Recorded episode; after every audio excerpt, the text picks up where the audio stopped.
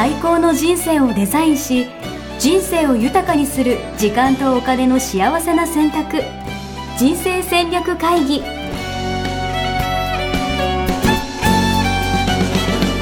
の番組は将来の仕事やお金人生にもやもやと不安を抱えている皆さんに元資産運用のプロキャリアとお金の戦略を同時に考える人生デザインコンサルタントの高頃もさあやが過去5年間延べ1700人の人生を望む形で豊かにしてきたメソッドを時間とお金の選択という切り口からお伝えしてまいります。はい皆さんこんばんは。こんばんは。今日は、えー、お二人に登場いただいております。えーと、と2人はですね、えー、人生デザイン構築学校で、えー、6期ですね、はい、6期のコーチコース終了して、えー、いただいたお二人なんですけれども今日は、えー、会社でねそのコーチングを、えー、学んでいただいたものを使ってあの仕事をしているっていうことでどのように、えー、コーチングを使っているかっていうことですね。で特に個人の価値観を、えー、ベースにしてそれを、えー、仕事に使っているっていう、え成功例ですね、えなので、えお話を今日伺っていきたいと思いますはいそれではよろしくお願いしますよろしくお願いしますはいじゃあえっ、とですねよっちゃんからいきたいと思います、はいよっちゃんです。よっちゃんです。よろしくお願いします。はい。じゃあ、えっ、ー、と、よっちゃんですね。えっ、ー、と、IT 会社の、えー、人事で働いてらっしゃるということなんですけれども、今は、えー、人事で新人研修とかをね、えー、してるっていうことですよね。はい。はい。はい。今は活躍されてるっていうことですけれども、えー、前は違ったと。前は全然違いました、うんうんはい、その話をじゃあ少しはいえっと、私はその IT 会社で、まあ、働いてるっていうことなので、まあ、一応その、まあ、エンジニアというか、うん、SE ということで、まあ、働いていたんですけれども、うん、まあ、十数年やっていく中でやっぱりこう IT っていうのは日進月歩でどんどん新しい技術が出てきて、まあ、それについていくことをねすごくもう苦しくなってきてしまって、まあ、自分がこうやっていきたい仕事この先もですね、やっていきたい仕事なのかっていうふうになった時に、まあ、自分の中でこうちょっと違うんではないかっていう思いがとても出てきてしまって、まあ、結果的にはこう会社に行けないような状態にまで、まあ、なってしまったっていうようなところです。はい、SE さんだったんですよね。そうですね、ちょっともう SE ってすいません。あの世の中の SE さんにはちょっと申し訳なくて言わないんですけど、はい、でそれで、えー、会社に突然行けなくなっちゃったのかな？そうですね。あの、まあ、自分の中では心の変化っていうことでは、うん、あの順を追ってましたけれども、うん、会社としては、うん、あの突然、あの行けなくなって、はい、っていうようななんかでした、はい、なるほど。そのタイミングで、えーと、JDS でやっていただいたんですかね？そうですね。はい、じゃあもううつの真っ只中そうですね。多分うつの前ぐらいから、うん、あのコーチングメールとかは、うん、あの受信していて、うん、でやっぱ価値観をもう出さないと、もうもうダメだっていう、そんなような状況の時がちょうど入学のタイミングとうつになったっていうな、それも、まあ、タイミングと合致したかなっていうところです。なるほど。そして、えっと、1日入門講座に来ていただいたんですよね、はい、うん、それで価値観を出して、えー、で、えーと、お入りいただいてからミッションを出したんですね、はい、うん、でそこからはお仕事はどうなっていったんですか？はい。えーと、そこからは、うん、あのまあ、突然会社に行けなくなって、うん、でまあ、その当時の,、あの私の上司である、あの方に、あのじゃあ君は何がしたいんだっていうような、あの言葉をかけていただいてで、まあ、その時に、まあ、私のそのミッションである、まあ、こう人のえーと、天才性を引き出すっていうようなことを、うん、私はやっていきたいですという、うん、まあ、具体的な人事というようなところで、自分を輝かせたいですというようなことを、まあ、お話しさせていただいて。なるほど、はい、じゃあ自分から言ったんですね会社に。そうですね、はい、自分のミッションはこれなので、はい、えー、これをやれるのは人事なので人事に転部したいっていうことを言ったってことですかね。そうですね、うんうん。すごくわがままだったと思いますけど、はい、でそれで通った、通りました、うん。で人事に転部になった、はい。うん、で、えーそこから今2年。2年。で、えー去年と今年とはい。新人研修を任されて、はい。えーでどうだったんでしょうか？ど何人ぐらい、えーでしたっけ、はい、新人は毎年10名程度、うん。はい、うん受け入れております、その10名は去年と今年と、はい、去年と今年と、うん。まあ、入社時にやっぱりこう会社の、えっと、歴史みたいなものも、うん。えっと、教えるんですけれども、そこに加えてやっぱりこう自分が持ってる強み、えっと、20歳ぐらいでももうあのしっかり価値観ってありますので、うん。まあ、その自分の強みが何なのか、うん。自分の特性価値観何なのかっていうことを分かってうん。その上でやっぱり現場に配属するでその現場の中でその自分の強みを、しっかり発揮していってほしいなっていうことで、うん。はい、あの取り入れさせていただいてます。なるほど。じゃあ新人研修の中で、えー価値観を明確にしているっていうことですね。はい、でその明確に、えーしてもらった、えー方々はは現場でどんな感じですか、そうですね。あの正直まだあの2年目ってサイクルっていうところなので、まだこうあの明らかなまあ成果みたいなのは出てきてないですけれども、やはりその一本自分の中にこう軸を持った上で現場に配属されてますので、まあ、そこをこうサポートするような活動も私の方で、まあ、これからますますですけれどもやっていこうと思ってますので、うんはい。まあ、これからが楽しみかなというのは、はい、なるほど。えっと、成果としては出てないと思うんですけれども、はい。働き方はどうでしょうか？本人のそのはい。内面的なもの、そうですね。あのやはりその人とコミュニケーション絆を築くみたいなことが価値観の人はやはりそのいろんな先輩のところにこう臆することなく出ていってうん。その強みを発揮していったりですとかであのそういったこう人柄が抜擢されて、えっと、2年目の子なんですけれども1年目の研修の、うん。まあ、研修リーダーあうん。の技術的な研修リーダーに抜擢されるとか、うん。まあ、そういうところで、うん。あの自分の独独自性とかを発揮されてるのを見てますので、うんそういう意味では、うん。まあ、少しずつですけれども、発揮している方たちが増えてきてるのかなとなる。ほど。なるほど。じゃああのね会社を突然行かなくなった。でわがままに人事に行きたいと、はい。えーいうのを聞いてくれて、えーでそのすぐ後にその新人研修を任せていただいたっていうことは、はい。まあ、これはねあのよっちゃんの人柄だと思うんですけど、あの多分ね私推測するに、えーその言い方とか目とかにねあの魂が宿ってたんじゃないかなと思うんですよね。それをやりたいって言った時に。で、えっと、価値観とミッションを確認したいんですけれども価値観は何でしたか？はい、価値観は、まあ、自分自身をこう表現する出していくっていうようなところです。はい。自分を表現する、ははい。い出していくですね、はい。それはあの小さい頃のどんな欠落感とつながっていましたか？そうですね。あのそんなに裕福な家庭ではなかったので自分がこう勉強したいと思っても、うん。塾に行くとかあの何々買ってとか、うん。そういうことがやっぱり言えなかった、のでやっぱり自分をこう表現を素直にしていくっていうことがうん。抑制されてたような、そんなところでしたので、うん。やっぱりそこがすごく大事に感じなてます。るほどなるほど。あの欠落感って小さい時にねなくて嫌だったなって思うものなんですけれども、えーその、えー欠落感と今、えー自分がすごく大切に思うもの価値が感じるものっていうのはつな、がっているんですね。でよっちゃんの場合は、えー今言ってもらったような形で欠落感と価値観つながっていますと。で価値観自分を、えー表現していくっていうことですね。でそこから、えー導き出された、まあ、人生のミッション、はい。えーっていうのはどういうものになってますか、はいえー、と一人一人が本来持っている独自性、天才性を引き出す支援をすること、うん、はい、です。一人一人が本来持っている独自性独自性と天才性を引き出す、はい。はい、えーその支援をするっていうことですね、でこれも自分がこの自分自身を出すっていうことに価値を感じているので、えー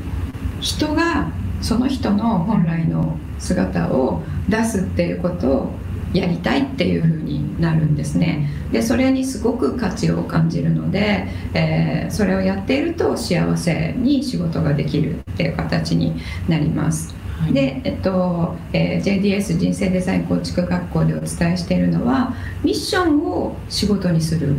仕事を通して、えー、ミッションを実現していくっていうことをお伝えしていてまさにねその通りにやっていただいて。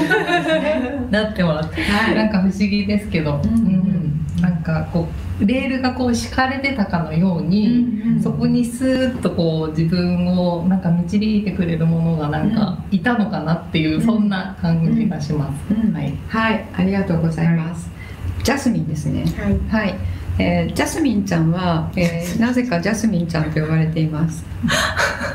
はい、こんにちは。こんにちは、ジャスミンです。はい。えー、ジャスミンは、えー、私からちょっと紹介させていただきますと、えー、医薬品商社、はい、でコンサル部門の、えー、企画室で、はい、えー、社員教育をやっていると。そうですね。社員教育のその資材を作って資材を作っているっていうことは、はい、コンサルする人たちの、えー、教育を、えー、司る資材を作ってい。るところにいらっしゃるということですね。はい、じゃああの学校に入っていただいた、えー、目的っていうんですかね。その時の状態はい、はい、はい、あの私は長らくそのこの部門にいて20年以上同じ部署に勤めてたんですけれども専門知識を生かした仕事ということだったのでもう自分で抱え込んでずっとやってました。で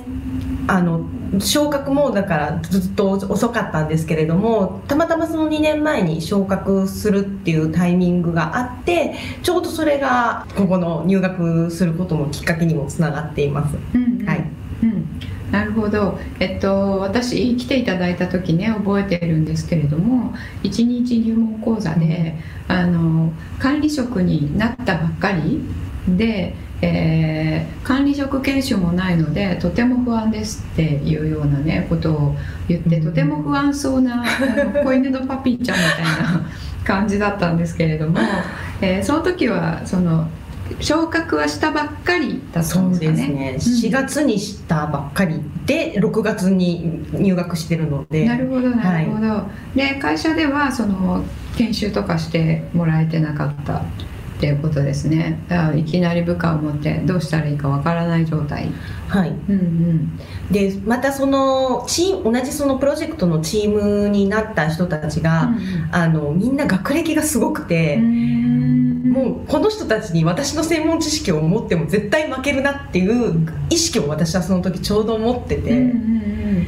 あもう本当に自信をなくしてた時です、うん、もう何あこんな人たちに私が、うん、あのリーダーであっていいのかしらって思って本当一番自信がない。この人生の中で一番自信をなくしていた時かもしれません、その前もなんか昇格が。あそうなんです。私あの普通は1回で合格する試験を4回落ちてるので。はい。でちょっとあの自信をそうですね。やっと受かって、でいきなりそのチームメンバーがみんな高学歴で、なるほど。プライド高き人たちばっかりでした。なるほど。それはちょっと不安ですね、不安でしたね、うんうん、はい。で、えっと、入学いただいて、えー、価値観を出していただいたと。はい、はい、で、えっと、その後はどうなったんですか？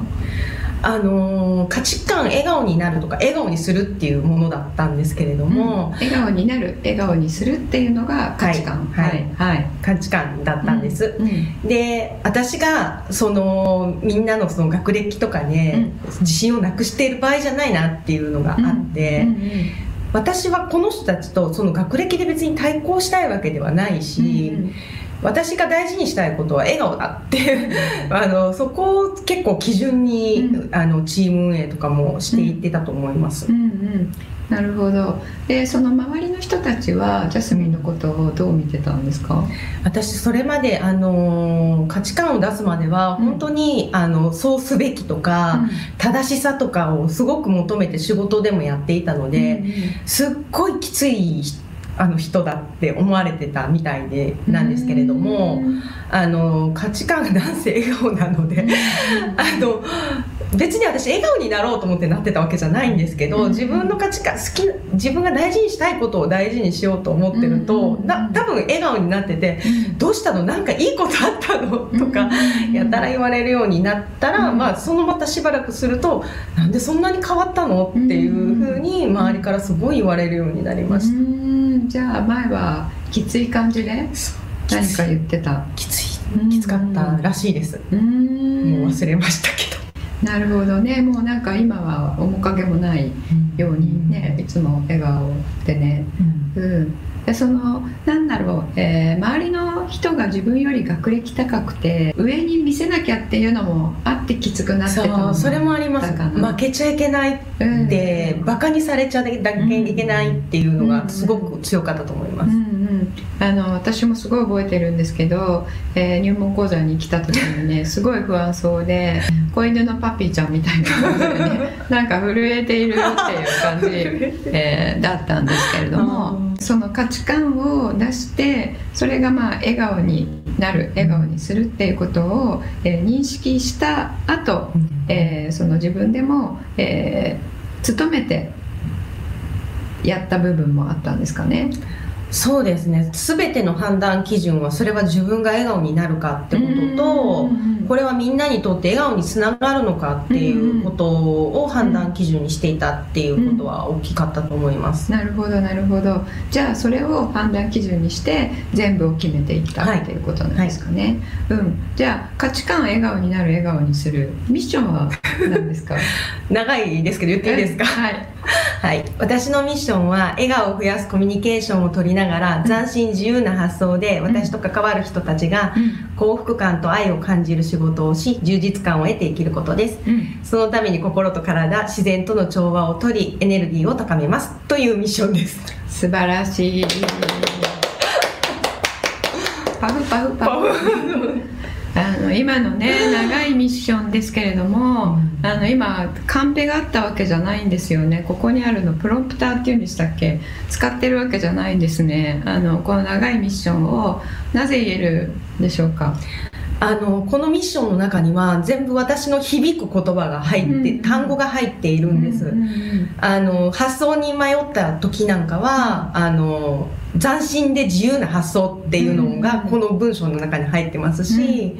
あのなんかもやっとした時はこの長い文章の中でも何か引っかかるところが必ずあるので、それが何に分かあのぶつかるか分かんないけれども、とりあえずあの何かがあるため会社のトイレとかでも唱えるようにしていたりしてました、だったらもうなんかあっという間に覚えちゃいました、そうですよねあのいつも唱えているっていうことなんですね、えー、自分のミッションを、えー、で、えー、まああの朝と晩はやってくださいねとは言ってるんですけど、まあ、私はトイレでやってくださいとは言ってるんですがあの、ね、お二人ともたまたま会社のトイレとかでも、あの唱えてるっていうことで。でミッションね自分で言語化するんですよね。なので自分が刺さる本当にパワーをもらえる、えー、ミッションをミッションステートメントを作っているので、もやもやした時に自分のミッションに自分が助けられるみたいな感じですかね。そうですね。私はあのリビングのテレビの脇に自分がこう書いたミッションを、なんか額に入れて、えー、飾ってます。えー、はい。それいいですね。あの立派な感じ。立派ですよね。うん、なのでもうそれ、うん、そうですね。やっぱり立ち返るところかなってすごく思います。なるほど。でジャスミンはあのそれをやって仕事をするようになって、はい、何か成果はありましたか？成果は、うん、あのチームで仕事をしていますけれどもあの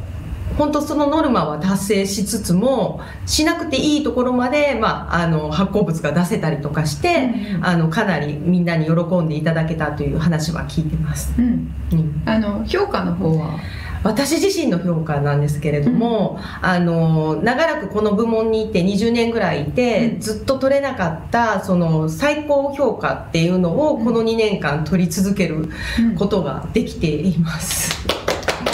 ちょっと自分でもねびっくりしますけどその前は言ってる4回試験に試験に落ちていたのに。ね、落ちていたのに。そうなんです。でそんな評価が自分に与えられるものだって思ってなかったのに、うんちょっとびっくりですようね、んうんうん。あのよっちゃん的にどうですか？その人本来の力を引き出すっていうのがね、はい。ミッションだと思いますけど、あの引き出されてなかった状態からうん。引き出されたっていうことですよね。そうですね、うん。うん。あの4回落ちたっていう状況で何でしょうね。その仕事 同じ仕事ですよね。ずっと同じ変わってない。よっちゃん変わったんだけど、うん。えっと、ジャスミンは変わってないんですね、はい。でただ自分の価値観を明確にして、えーミッションを仕事中にミッションに生きようとしてはい。みた、見た。うん。見たらもうなんか転職したかのように、うん。今は本当にやりがいがあるっていうやそんなことも感じてないからなんかとりあえず楽しいうん楽しく働いてるって感じがします、であのそこを境に、えー評価が最高ランクになったということでね。ねの私いつもお伝えさせていただいてるんですけれどもあの今までの評価がそれが自分の人格とかあの、えー評価を全部決めるものではないっていうことをいつもねお伝えさせていただいてるんですがこの自分の中の何かが一個歯車がこう変わると本当に自分の本当に本来の力っていうのをね発揮できるんですよね。でそうするとあのついてくるというかね、うん。結果が。そうです。ねそんな感じですうん。ね、うん。やっぱりなんていうんですか自分軸になる、うん。うん。なので人の評価とかっていうことは、もう本当に正直見てない、うん。で自分の価値観に沿ってるか、うん。これをやったら、うんとそのミッションにかなう、うん。結果的にそれが、えっと、組織で働く人とかの,、うん。えっと、の価値を提供することになるのかみたいなことにフォーカスしてるので、なんかそういうなんていうんだわかんない邪念っていうんですか、余計なことに集中、あの気を使うことがなくなるから、うん。よさらにこうパフォーマンスが発揮されるのかな、う。んうんうんそうですね、うん。よくあの執着しているとその結果は得られないって言うけれども、うん。執着を手放そうとすることも執着うんなんですよね。うん意識したことがないですね、うんこのうん。こんだけやったらこんな評価もらえるよねとか思って働いたことがないですよね、うん。そうすると最高評価になるっていうね、うん。ことなんですよね。うん。社内で、えっと、グループ会社も含めて、あの女性リーダー研修っていうのがあったんですけれどもその10人ぐらいの中に選ばれたうんっていうことをきっかけにあの、まあ、そこでまた新たな活動をし始めるっていうきっかけももらいましうた、ん。その会社全体で10人のそうですね。中に選ばれた、はい。素晴らしいその新しいプロジェクトにその10人で関わっていくいやじゃなくてそれはもう私がその研修を受けて今私が会社でしたいことっていうのがまた浮かんでしまって、ななんですかそれは？それはあの女性って、うん。あのやっぱりあの仕事で活躍していいって思ってないんだなっていう、アンコンシャスバイアスっていうかうん。バイアスがかかってるっていうことに気づいて、アンコンシャスバイアス。皆さん、えー無意識のうん。バイアスですね。無意識下に持っている、うん。えーえーと制限認知のそうですね。うん。はい。それを持っていると。ということに気づいて、まあ、私自身もそうだったんですけれども、はい多くの女性が本当にそれを思っているっていうのはうちの会社でもうん。本当そうだなと思って、うん。じゃあそれを何かできないかなと思ったので私自身がこの学んだあの人生デザイン構築学校で学んだことも活かせるんじゃないかと思ってちょっと企画書を出して新しいプロジェクトにしませんかみたいなあの提案を会社にしました。あ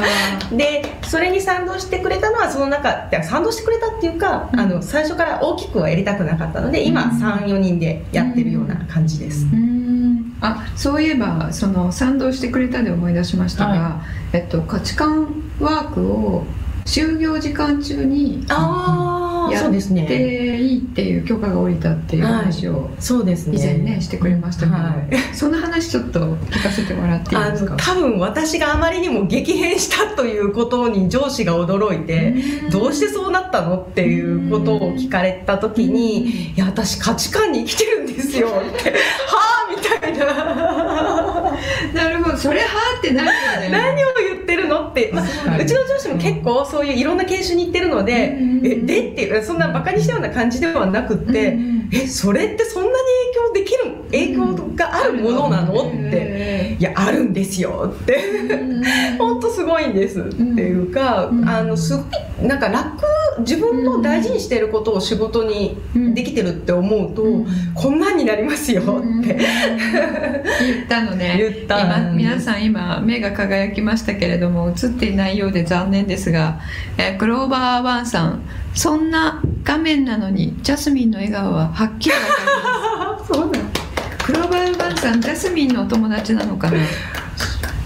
私はわかんないですけどえねっ、。と本名が知りたいですね。いつか、うん。いつか？いつか？はい。うん、じゃあその、えー自分自身が何ですか？変わった標本みたいに なったんでしょうね。いそうでなんじゃそれはっていうことになったんですね。うん、でその時に営業職からあの来た人たちがいて、うん。全く職種が違う今の私のいる部署に来たので、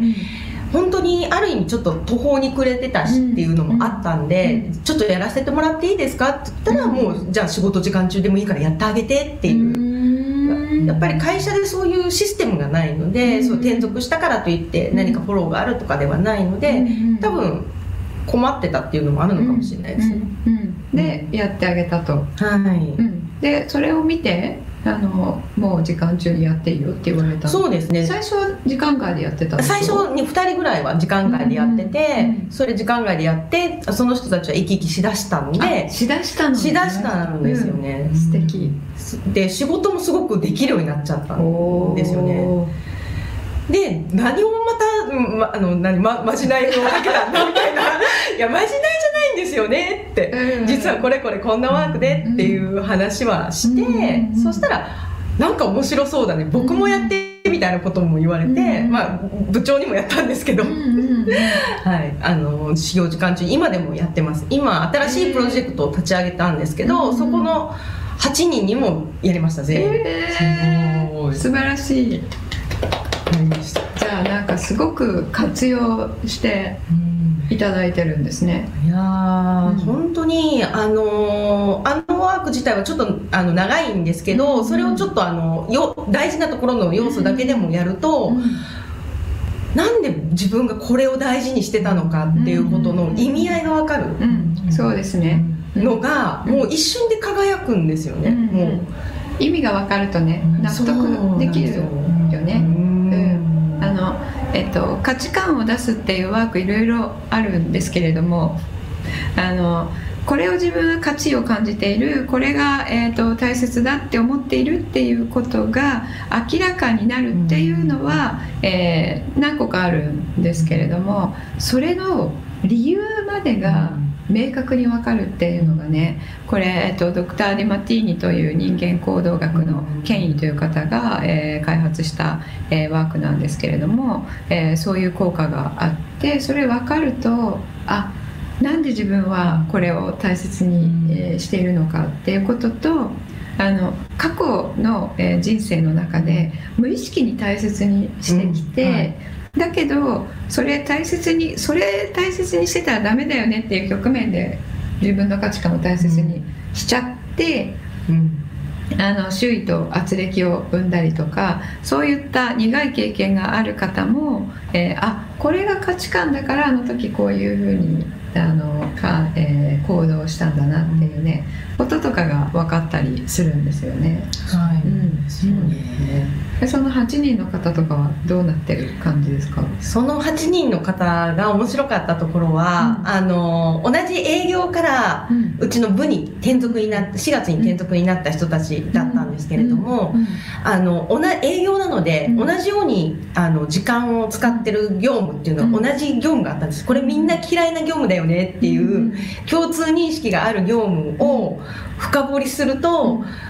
みんなそれぞれ大事にしてることが違ったっていうのが面白いねっていうのでまたそれはそれでも盛り上がって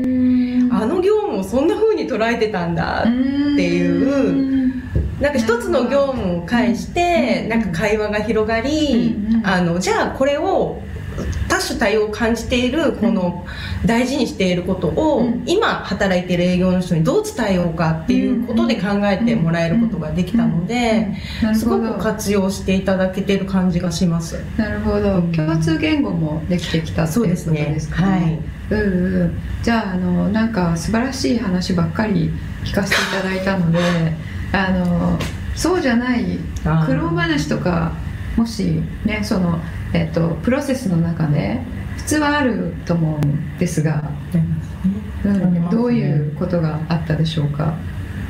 そうですね。私の場合はその、まあ、新人教育の中で取り入れたってことですけれども、うん、ちょうどコーチになったのが、うん、えーと、3月、うんうん、4月？去年のぐらいで,、で新人研修やったのは6月だったんですよ、で、まあ、2ヶ月しか、まあ、経ってないので、やっぱやっても何、うん、て言ったらいいんでしょう。この自信がない、うん、これをやることで、彼らの本当に天才性とかを引き出すことができるのかっていう、たくさんあの同期 JDS の6期の皆さんが変わってたのは知ってるんですけど、自分がこうファシリテーターとして関わった時に、本当にその人たちの、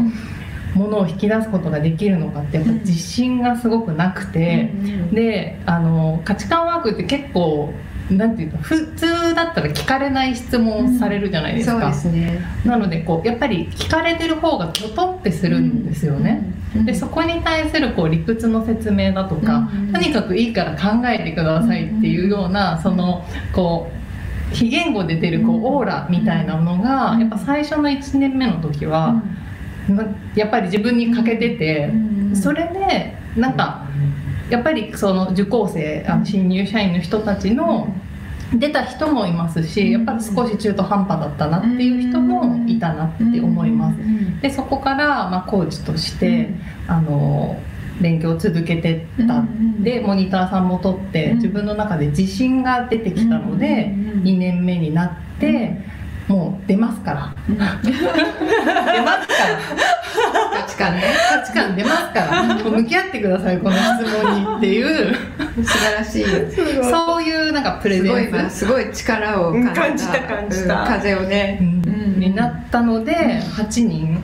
あの8人がその価値観ワークウェブ研修って形でやったんですけれども、うんうん、なんか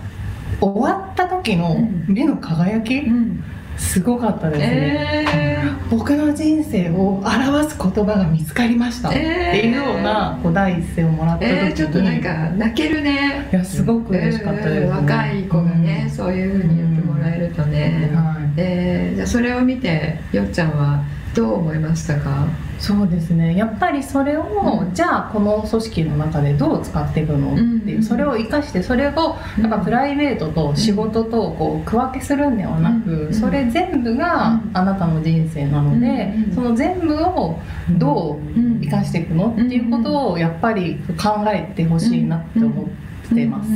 はい、なるほどなるほどありがとうございますじゃああのジャスミンの方は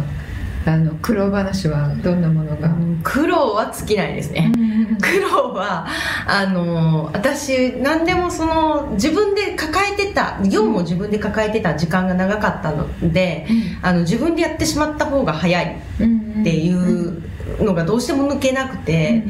あのやりすぎあの人の領域にメンバーの領域に入っちゃう、うんで相手のやる気をちょっと削いでしまうところがあるような気もたまに感じながらやってます。なるほどなるほど、はい、でもそのさじ加減は、うん、あのだんだんできるようになってきたかな。なるほど。今はねあの部下の人が仕事を、えー、やってる時に口出ししないようにしてるとかって聞きましたが。うん、そうです。もうおせっかいおせっかいなおつぼねにならないように、うんあの見守るっていうことをやってます。その時はきっと笑顔ではありません、うんうん、あの今のねえっ、ー、とえー、部下が何かやってる時は口出しをしないとかえー見守るとかいうのをね2年前のパピーちゃんが そういう発言をするとはねちょっとなかなか素晴らしい。私はそちらにね 感動してしまっていますね。うん、じゃあお二人ともとてもあの価値観のとを出すワークですね。仕事に活用していただいて、えっと素晴らしい成果を上げているって私は言っていいんじゃないかなと思っているんですけれどもなかなかねこれあのご自身のために使うっていうケースはたくさんあるんですよね。ですけどそれを自分が今働いている会社で部下に使うとかあの会社に入れましょうよって言うとかっていうのはあまり例が、えーないと思うので今日ねお二人に語っていただこうと思いました。であのコーチと言っているのはね、えっと、人生デザインコーチという資格を、えーお二人とも取っていただいてでその価値観ワークをベースにしたコーチングっていうのを、えーまあ、私が開発したものなんですけども、えっと、そのコーチングを使って、えっと、マネジメントなり研修なり、え人材育成なりをしていただいてるっていうことですね。はいはいありがとうございます。じゃあ、えっ、と、いろいろね、お話、えーしていただきましたけれども。これからどのように、あの展開をね。考えているかっていうお話をちょっとしていただいて終わりにしたいと思います。えっと、今は部署部署のプロジェクトで仕事をして皆さん笑顔になってね私も笑顔になるよっていうような感覚で仕事をしているんですけれどもあの会社単位ちょっと範囲を広げてあの女性が生き生きとあの仕事をできるようにそういうプロジェクトを発足させたいっていうことと、あのまあ、女性のみならず男性も合わせて本当みんながあの笑顔でいれるような活動をしていきたいなというふうに考えています、じゃあ会社全体に広げるっていう広げます感じですか？はいまあすごい今言い切りましたね。もう決めました素晴らしい。決めないと進まない。ですよね。決めそう決めないと進まない、うん。新しいことにね挑戦するときには覚悟がね、そうなんですよ。本当に。いやなんかあの 見守るお母さんのようになってます。いやあのねこの皆さんにちょっと目が見れないのがね 残念なんですけれども目がねすごい力強いんですよね。すごく力強くてですねこういう目になるんだなと私も改めて あの見させていただいてますはい。じゃあ1年後ねまたちょっとそうですね。ね、あの状況報告、ね。皆さんにはいもしていただけたらと思いますが、えじゃあよっちゃんの方ですね、はい。あの今後の展望をお願いします。はい、えっと、私はその新人教育から始まって、もう新人の教育がある程度できるっていうことはもう分かったっていうような感じに社内でなっていて、おーであの社内でも新人教育はあいつはもう素晴らしくやれるっていう認識ができたってことですか？ちょっとそこは分かんないです。なて言ったらいいんですか？一度レベルを上げてしまうと、うんそのレベルで配属されるのが当たり前ってやっぱ周りは思ってしまうんですよ。過去のことって忘れちゃうはずなので。なのでその自分の意見を自分できちんと発信できるような新人にした上で、うん私は配属するっていうことを目指してるんですけれども、うん。そこはもうなんて言ったらいいんでしょう。皆勝さんが当たり前だっていうようなレベルにもうだから素晴らしいと思ってもらえなくなっちゃった。そうですそうです。もうそなるほど。っていう形なんですよ。でもそこにはいろんなあのテクニックがあるんですけれども、そこは置いといて、でそういう状態なので、うん。次はやっぱりその既存社員の育成にっていうことで、うん。まあ、今年のその上期のうん。私のこの目標の中にうん。こう全社教育を考え直すっていうのがあるんですけれども、まあ、ジャスミンと同じですよね、うんやっぱりこう小さなところから始まったんですけれども、もっと範囲を広げて、うんうん。こう対象。をそうですね、うんをどうしていくかっていうことが、うんあのはい、やっていくことですし、うん。それが図らずもうん。ミッションと合致するうんっていうまたこの不思議、うんうん、そうですね、はい。うんうん。まあ、当たり前にね思われてしまっているっていうので、えー、とそのはあの高いクオリティで新人が現場に来るのが当たり前と思われてしまっていてあの、えー、あゆっちゃんすごいとはもうなんか思われなくなった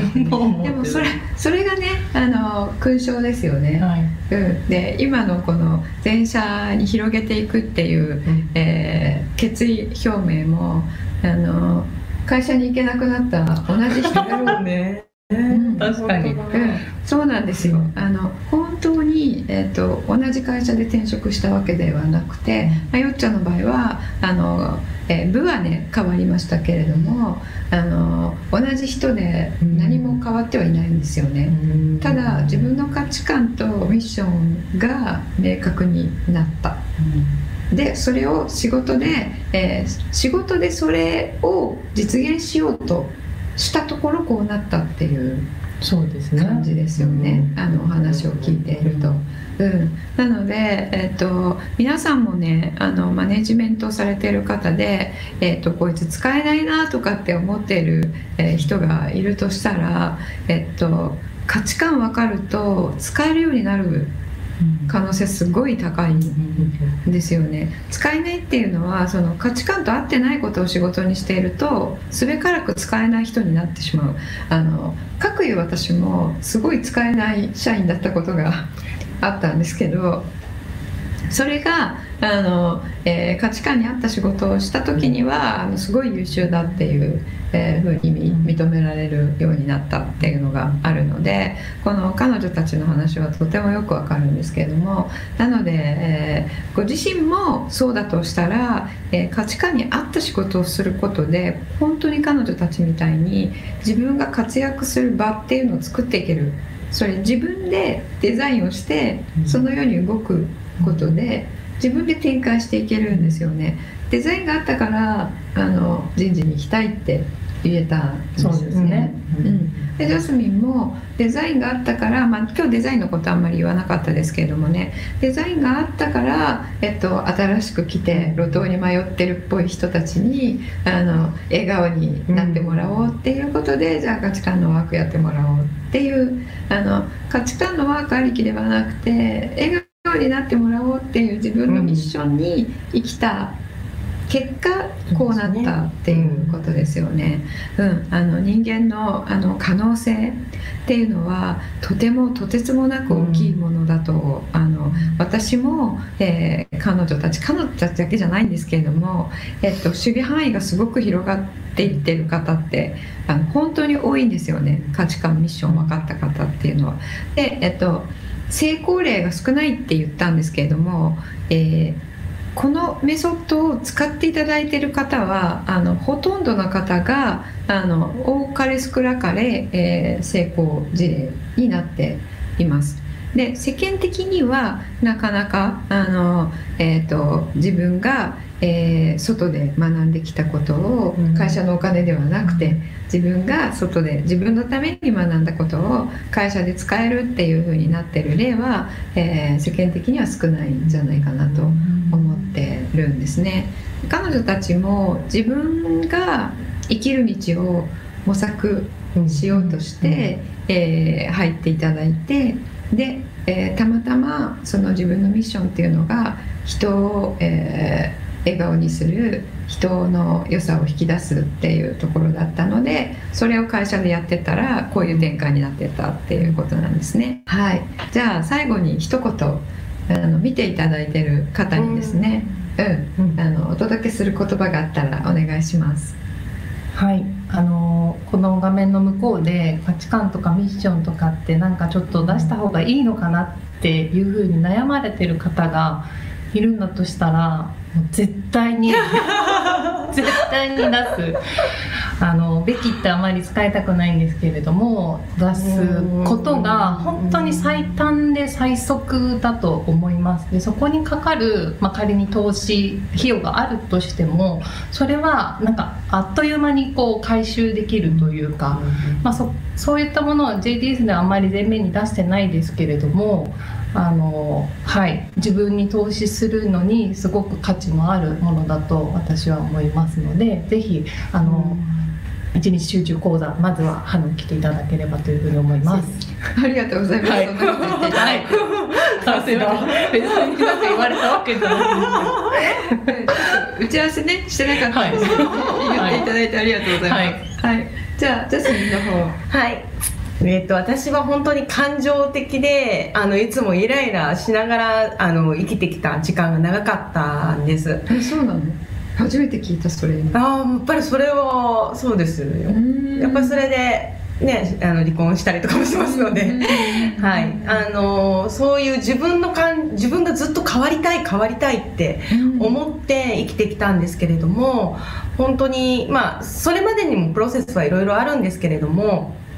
あの自分で人生をデザインするっていうことにコミットしてで本当目の前にあることだけを本当コツコツと やるだけでパッと見見上げたら周りを見たら案外周りが変わってるじゃんっていうぐらいな感覚になるんだなっていうことをぜひあのこのメソッドでは体験していただきたいなっていうふうに私も思っておりますので一日集中講座に来てください。ありがとうございます。はい。じゃあ、あの、皆さん、えーメッセージ受け取っていただいたかと思います。えーぜひね、価値観、えーと、えー人生のミッションですね、えミッションステートメントという形で言語化、えすることができますので、えーぜひ同じようなえことを、え同じような境遇にいらっしゃる方とかですね、まだ自分の、え本領を発揮できてないと思う方、あるいは、え彼女たちのように、周りをそういうふうにしていきたいって思われる方はあのぜひまずご自身が価値観とミッションを出していただければと思います。はいじゃあ今日はこれで終わりにしたいと思います。はいありがとうございました。ありがとうございました。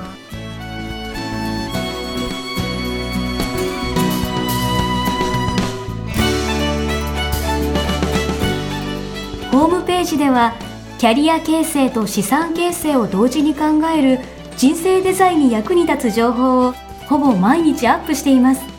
ぜひチェックしてくださいね。ホームページの URL は http コロンスラッシュスラッシュミッションミッケ .com またはミッションミッケ人生デザイン研究所で検索皆様のお越しをお待ちしております